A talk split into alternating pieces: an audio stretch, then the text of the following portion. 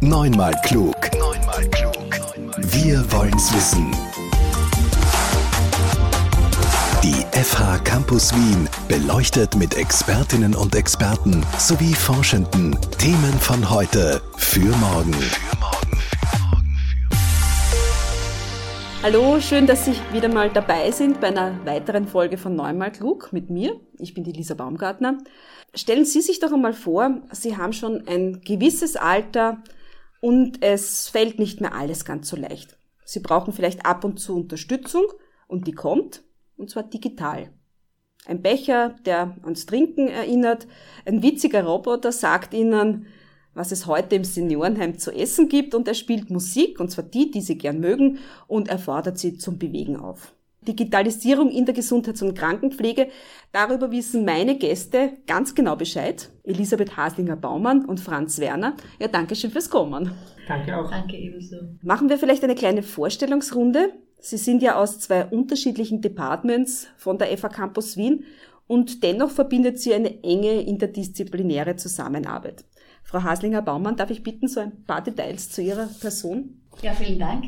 Ich bin ausgebildete Pflegerin und auch Philosophin und Politikwissenschaftlerin, arbeite hier als Pflegewissenschaftlerin am Department Angewandte Pflegeforschung und darf das Kompetenzzentrum Angewandte Pflegeforschung leiten und äh, bin hier wissenschaftlich tätig, aber auch lehrend. Mhm. Und Sie, Franz Werner, Sie sind ja Studiengangsleiter vom Masterstudium Health Assisting Engineering und an vielen Forschungsprojekten sind Sie beteiligt. Health Assisting Engineering beschäftigt sich konkret womit? Ja, in erster Linie mit der Konzeption von neuen Gesundheitstechnologien. Das heißt, wir versuchen, die Professionen, die Gesundheitstechnologien brauchen könnten, zusammenzubringen mit jenen, die sie auch entwickeln können. Wir sind sozusagen die Architekten von äh, neuen Gesundheitstechnologien. Es braucht aber auch natürlich die technischen Disziplinen, die dann sozusagen das Haus bauen und genauso gut auch die Gesundheitsdisziplinen, die uns äh, sagen, was sie grundsätzlich haben möchten, also was für ein Haus sie haben möchten und dann auch einziehen wollen. Digitalisierung in der Gesundheits- und Krankenpflege führt daran eigentlich einen Weg vorbei. Frau Haslinger-Bauern, was meinen Sie? Absolut nicht, denn in der Gesundheits- und Krankenpflege sind wir schon seit längerem konfrontiert mit zunehmender Digitalisierung, so soll es auch sein. Es gibt Bereiche in der Gesundheits- und Krankenpflege, die sehr stark digitalisiert sind, wie zum Beispiel Intensivstationen und andere Bereiche, wie zum Beispiel die Hauskrankenpflege, die zum Teil noch nicht so digitalisiert sind. Aber schlussendlich geht alles den Weg der zunehmenden Digitalisierung. Mhm. Warum ist denn aber Interdisziplinarität in diesem Bereich so wichtig? Ja, ich glaube, man kann sich vorstellen, die Technik weiß nicht genau, was eigentlich in der Praxis gebraucht wird. Und die Gesundheits- und Krankenpflege, die weiß nicht so ganz genau, was die Technik eigentlich kann. Mhm. Ja.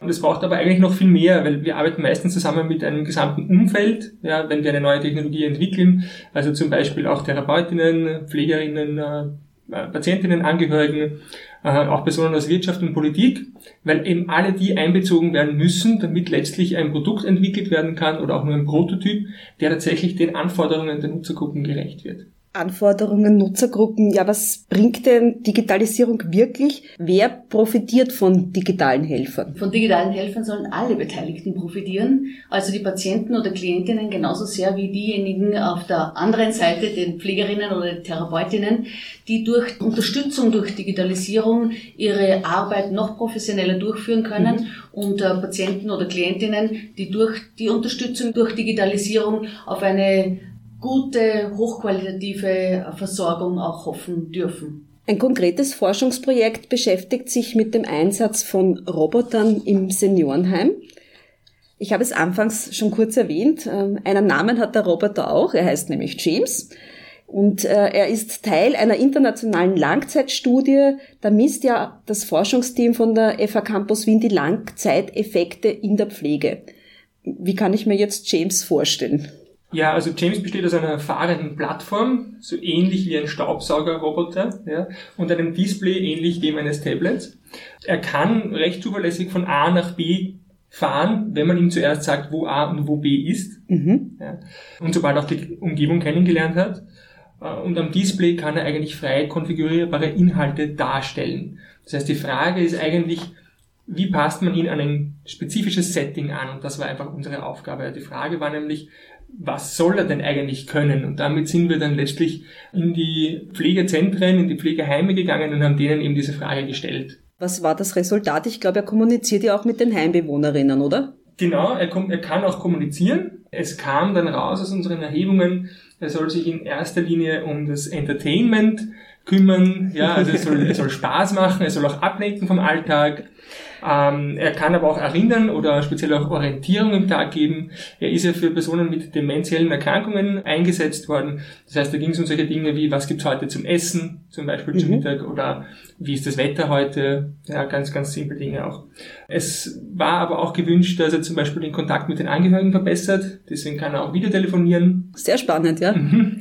Und äh, er sollte auch motivieren, zum Beispiel physische oder kognitive Übungen zu machen. Was kann ich mir darunter vorstellen? Das heißt zum Beispiel, er zeigt äh, Videos her, bei denen man mitmachen kann. Das sind ganz einfache physische Übungen drinnen, Trainingsübungen. Oder er spielt Spiele, zum Beispiel, äh, Sie kennen wahrscheinlich das Spiel, glaube ich, heißt Simon Says, bei dem eine Abfolge kommt von äh, Farben und Tönen und man muss die nachher wiederholen und bei jeder Farbe oder bei jedem Ton muss man eine gewisse Bewegung machen. Ja, und was haben jetzt die Seniorinnen gesagt? Hat das gematcht? Dieser Kontakt mit James? Der Kontakt mit James war wirklich lustig. Also man, wir haben ja auch Fotos und wir waren zum Teil ja auch dabei in der wissenschaftlichen Begleitforschung und haben gesehen, wie groß auch die Freude war von den Senioren und Seniorinnen, die hier dabei sein konnten, die mitgespielt haben, die die Bewegungsübungen mitgemacht haben, aber auch von den Betreuerinnen und den Pflegerinnen, die ihn integriert haben in ihre Sessions, die sie sowieso gemacht haben, Bewegungs- oder Entertainment-Sessions mit den äh, Bewohnerinnen, die ihn einfach integriert haben und ihn als zusätzliches Asset genutzt haben, haben, damit die Seniorinnen zusätzlich noch sehen, welche Bewegungen, welche Musik und äh, welche Formen an, an, an Übungen unterstützend noch getan werden können durch den äh, Roboter. Das heißt, die Betreuerinnen haben durch James auch eine gewisse Erleichterung erfahren oder wie kann man das bezeichnen? Ich weiß nicht, ob das in unserer relativ kleinen äh, Vorabstudie schon so messbar gewesen wäre. Es war eher so, dass die Betreuerinnen sich was ganz anderes erwartet hätten. Sie hätten erwartet, dass es ein System, das schon irgendwie viel stärker in die individuelle Pflege eingreifen kann und schon viel mehr selbst machen kann, ja, und hätten dann vielleicht sogar ein bisschen Angst gehabt, dass er dann teilweise Dinge tut, die eigentlich persönliche Intervention benötigen oder die vielleicht gar Dinge übernehmen könnte, die eigentlich die Krankenpflege über hat, aber das ist überhaupt nicht so, sondern sie waren eigentlich erstaunt, dass das System tatsächlich sinnvolle Dinge tun kann, die aber nicht ersetzend sind, eben gerade im Entertainment-Bereich zum Beispiel. Und waren dann sehr zufrieden damit, ja, genauso wie sie auch eben die äh, älteren Menschen sehr faszinierend gefunden haben und einfach was Neues war, dieser Roboter, als der mal neu in den, in den Alltag reingekommen ist. Mhm. Frau Zwerder hat ganz was äh, Spezifisches angesprochen, nämlich diese Angst und ein bisschen diese Reserviertheit gegenüber der Technologie seitens äh, der Pflegepersonen, aber auch seitens der Senioren und Seniorinnen. Wir haben das bemerkt äh, bei der Erhebung, was er denn können soll und was er nicht können soll und wie weit es schon geht, diese Unterstützung. Hier waren unterschiedliche Erwartungen vorhanden und auch Ressentiments zum Teil, aber auch große Neugier. Und wie aber klar war, was er kann und wo immer ihn einsetzen kann, dann wurde es, dann wurde es angenehm und er war ein zusätzliches Asset bei den Übungen, Tätigkeiten und Angeboten, die sowieso vorhanden waren. Und hier wurde ja, so wie Franz Werner das jetzt so treffend gesagt hat, dann wurde es auch gut und intensiv und lustvoll genutzt. Die Studie ist ja international angelegt, also parallel zu der Untersuchung in Österreich sind auch Forschungseinrichtungen in Rumänien und Belgien beteiligt. Welche Effekte werden von diesem internationalen Vergleich erwartet? Ja, das ist ja gerade jetzt während der Covid-Pandemie ein schwieriges Thema. Was wir jetzt schon gelernt haben, ist, dass natürlich die äh, Gesundheitssysteme in den einzelnen Ländern sehr unterschiedlich sind. Also man kann sich ungefähr so vorstellen, in Belgien zum Beispiel wird der Roboter in betreuten Wohnen eingesetzt. Das heißt, das sind äh, Wohnungen, wo zwar rasch Hilfe geholt werden kann, aber die Personen individuell eigenständig leben. Bei uns wird der Roboter aber in Pflegezentren eingesetzt und in Rumänien ist das Modell noch einmal ein anderes, denn dort mh, mm, bleiben Menschen sehr lange zu Hause mhm. und kommen dann direkt in ein Spital oftmals. Das heißt, dort ist das Setting ein Spitalsetting. Das heißt, alleine schon aufgrund dieser unterschiedlichen Settings können wir gar nicht so genau vergleichen, welche Effekte der Roboter jetzt äh, in den einzelnen Ländern erzeugt. Aber wir können eine Lösung schaffen, die in all diesen verschiedenen Settings sehr gute Ergebnisse erzielt. Das ist nämlich eigentlich das Ziel. Thema des heutigen Podcasts. Digitalisierung in der Gesundheits- und Krankenpflege. Schauen wir uns noch ein anderes interdisziplinäres Forschungsprojekt an, an dem Sie gemeinsam arbeiten, und zwar 24 Stunden Quality. Das ist eine Software steckt dahinter. Worauf zielt der Einsatz dieser Software ab? Ziel dieses Projektes, in dem wir jetzt gerade mittendrin stehen, ist ein Empowerment für 24-Stunden-Betreuerinnen, die ja zum Teil äh, aus Osteuropa kommen. Empowerment in ihrer Tätigkeit in diesen isolierten Arbeitsbedingungen in den privaten Wohnungen ihrer Klienten und Klientinnen und zusätzlich eine Qualitätssicherung ihrer Arbeit, die durch diese digitale Plattform, die wir entwickelt haben, unterstützt werden soll. Was kann diese digitale Lösung, die wir entwickelt äh, haben. Es ist eine E-Learning-Plattform entwickelt worden zu Szenen aus dem Betreuungsalltag. Genauso ist eine elektronische Betreuungsdokumentation, wo die, die Dokumentation der Maßnahmen, die getätigt worden sind, einfach und äh, leicht durchzuführen ist und eine Vernetzungsplattform. Alle diese Bereiche, kombiniert noch mit einer Notfallsplattform, sind in vier Sprachen angeboten, neben Deutsch auch in Slowakisch und Ungarisch und in rumänischer Sprache. Warum gerade in diesen Sprachen? Das sind die hauptsächlich gesprochenen Sprachen der 24-Stunden-Betreuerin im Osten von Österreich. Wo liegt denn die große Herausforderung bei diesem Projekt? Also ich würde meinen, die Interessen der verschiedenen Zielgruppen auf einen Nenner zu bringen. Man kann sich das vorstellen, wir haben da die Personenbetreuerinnen, wir haben Agenturen, und äh, wir haben die Politik und alle müssen irgendwo berücksichtigt werden, um ein Tool zu schaffen, das letztlich von allen akzeptiert wird. Und da geht es dann oft um ganz kleine Details und Entscheidungen, wie das Tool dann funktioniert. Ja, darf zum Beispiel eine Tätigkeit, die eigentlich rechtlich nicht erlaubt ist, darf die in dem Tool abgehackelt werden? Als ich habe das erledigt in der Dokumentation. Das sind solche Themen, über die wir uns dann lange unterhalten haben. Ja. Wollen Sie noch ein bisschen über die E-Learning-Plattform berichten? Wie kann ich mir das vorstellen, wenn ich da jetzt als Betreuerin mich versuche fortzubilden? Was finde ich vor? Ich finde vor kleine Filme, Informationen in schriftlicher Form, Quizzes und animierte Grafiken zu Betreuungsthemen der unterschiedlichsten Art. Beginn von der Haushaltsbetreuung, also Maßnahmen des Haushalts, aber auch äh, Maßnahmen in der direkten Versorgung, in der Unterstützung bei den Aktivitäten des täglichen Lebens, aber auch wie halte ich mich selbst als Betreuerin gesund und als vierter Themenblock, was ist äh, rechtlich gesehen für mich wichtig zu wissen, wenn ich hier in Österreich als 24-Stunden-Betreuerin arbeite. Das ist jetzt das Tool, das eigentlich speziell für die Betreuerinnen sehr hilfreich ist. Dann haben Sie auch gesprochen von einer Dokumentationsmöglichkeit. Für wen ist das ein besonders wichtiges Tool? Diese Dokumentation soll eigentlich für alle Betroffenen Sicherheit geben, für die betreute Person, damit äh, auch äh, klar ist, welche Maßnahmen angeordnet worden sind und welche dann durchgeführt werden und welche unter Anleitung durchgeführt werden müssen, welche selbstständig durchgeführt werden. Das wird auch niedergeschrieben. Das ist genau der Punkt, den Franz Werner zuerst angesprochen hat, mit dem, welche Maßnahmen darf ich durchführen, welche nicht. Das wird hier auch äh, begleitet von diplomierten Gesundheits- und Krankenpflegerinnen im besten Fall aber auch für die Betreuerin selbst. Und hier kann sie festhalten, welche Maßnahmen sie getan hat, welche Maßnahmen sie durchgeführt hat, aber auch für die Angehörigen, die damit sicher gehen können, wenn sie das nachlesen, was denn tatsächlich getan worden ist an so einem Tag in, in einem Familiensetting.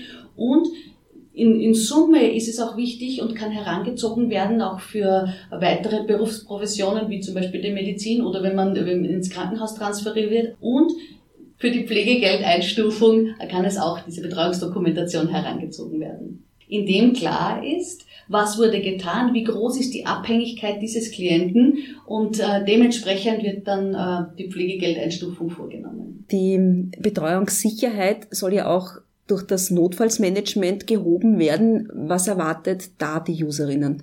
Das Notfallsmanagement besteht aus mehreren Komponenten wiederum. Einerseits gibt es Kurse, Schulungskurse, ähnlich auch wie Erste-Hilfe-Kurse, die man kennt, aber als E-Learning-Version. Äh, und andererseits gibt es einen großen roten Hilfe-Button, einen Notruf-Button. Wenn was passiert ist, dann kann man den äh, tippen am Tablet erhält dann, je nachdem, äh, welche Art der Notfall ist, also es geht eben in Richtung Feuerwehr, Rettung, Polizei, aber auch bis hin zum ärztlichen Funkdienst oder 1450er Nummer etc., haben wir da verschiedene Knöpfe dann implementiert, Und wenn man davon einen drückt, dann wird man äh, kurz auch informiert, was einen gleich erwartet, nämlich die typischen W-Fragen, wer, wann, was, wo, wie, mhm. die man gleich beantworten können sollte, bekommt noch die Info darüber, wo man eigentlich gerade ist, weil in einer Stresssituation ist das für eine 24-Stunden-Betreuerin auch nicht immer ganz mhm. klar, ähm, wie alt der Patient ist, der Klient ist. Und dann tippt man nochmal auf Anrufen und ist äh, direkt durchgestellt. Die Feuerwehr, die Rettung, alles ist dann sofort zur Stelle im Bedarfsfall. Mhm. Genau, also das Notfallsmanagement besteht darin, dass es einfach unterstützt hinsichtlich der Kompetenz die ich brauche, um Notfälle richtig zu managen in erster Linie und in zweiter Linie dann in, wirklich in der, in der Durchführung unterstützt. Zum Beispiel wird auch durch das Absetzen eines Notrufes, wenn man das möchte, äh, direkt eine Rettungskette angestoßen. Das heißt, ein Angehöriger, der registriert ist in der Plattform, bekommt gleich eine SMS, dass da ein Notruf durchgeführt wurde zum Beispiel. Wir haben jetzt viel über digitale Hilfsmittel gesprochen. Wie rasch glauben Sie, werden diese sich in der Gesundheits- und Krankenpflege etablieren? Ich glaube, dass es jetzt zunehmend schneller gehen wird, denn die ersten Grundlagen sind ja gelegt und wie ich eingangs erwähnt habe, es gibt Bereiche, die sehr stark schon jetzt digitalisiert sind, wo alle Personen, die dort arbeiten, genau wissen, je mehr Digitalisierung und je sinnvoller die eingesetzt wird, desto besser geht es auch den Patienten und einem selbst oder den Klienten. Es werden zunehmend alle Bereiche, also auch die, die bis jetzt noch nicht so digital versorgt worden sind, zumindest mit einer elektronischen pflegerischen oder Betreuungsdokumentation versorgt werden. Also das wird sich nicht nur auf die Krankenhäuser beschränken zukünftig, sondern auch auf die Hauskrankenpflege und die Versorgung in, in unterschiedlichsten Settings, genauso sehr wie die Therapie der therapeutischen Gesundheitsberufe zunehmend digitalisiert wird. Ich glaube, jetzt sind wir so quasi auf Schiene. Es ist nur noch die Frage, wie schnell wir auf diesen Zug, auf den wir schon aufgesprungen sind, fahren und wie viel Zeit wir uns geben, auch die Entwicklungen so in einer Tiefe durchzuführen, dass diese digitalen Helfer auch tatsächlich digitale Helfer sind und nicht zusätzliche Belastung. Herr Werner, was ist da Ihre Einschätzung? Ja, ich denke auch, äh, wir sind ja da mittendrin. Es gibt ja schon mhm. sehr viel, wie auch die Frau Hardinger Baumann gesagt hat, Beispiel eben digitale Pflegedokumentation. Und ja, das dauert immer seine Zeit, weil einfach die Implementierung eine Zeit dauert. Man sieht es ja auch jetzt, es sind noch immer nicht alle Krankenhäuser komplett umgestellt auf eine digitale Dokumentation zum Beispiel, obwohl es das technisch schon, schon längere Zeit gibt. Also die Implementierung dauert dann natürlich. Aber was man jetzt zum Beispiel sieht, ist, dass gerade in Zeiten der Pandemie auch manche Dinge sehr stark gepusht worden sind. Zum Beispiel äh, jede Art von Telehealth, Telekonsultationen sind ja auf einmal rechtlich äh, vollkommen äh, möglich geworden und auf einmal interessieren sich für unsere Webinare statt vorher 10 Personen 300. Ja? Also es ist, es macht einen großen Unterschied.